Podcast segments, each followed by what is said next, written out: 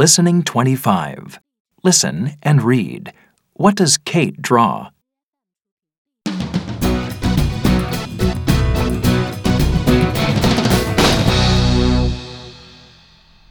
Right. You all have your ideas ready.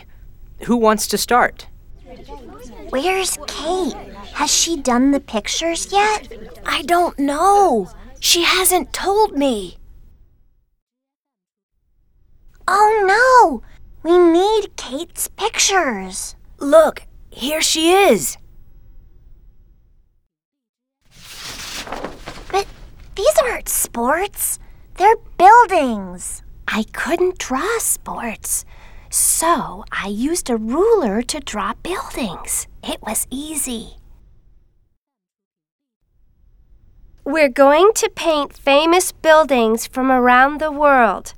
This is the Empire State Building in New York, and these towers are in Malaysia. Later, Well done. These are all great ideas. Next week, we'll paint the murals and have a celebration. The theme is Around the World. Please bring some traditional food from around the world.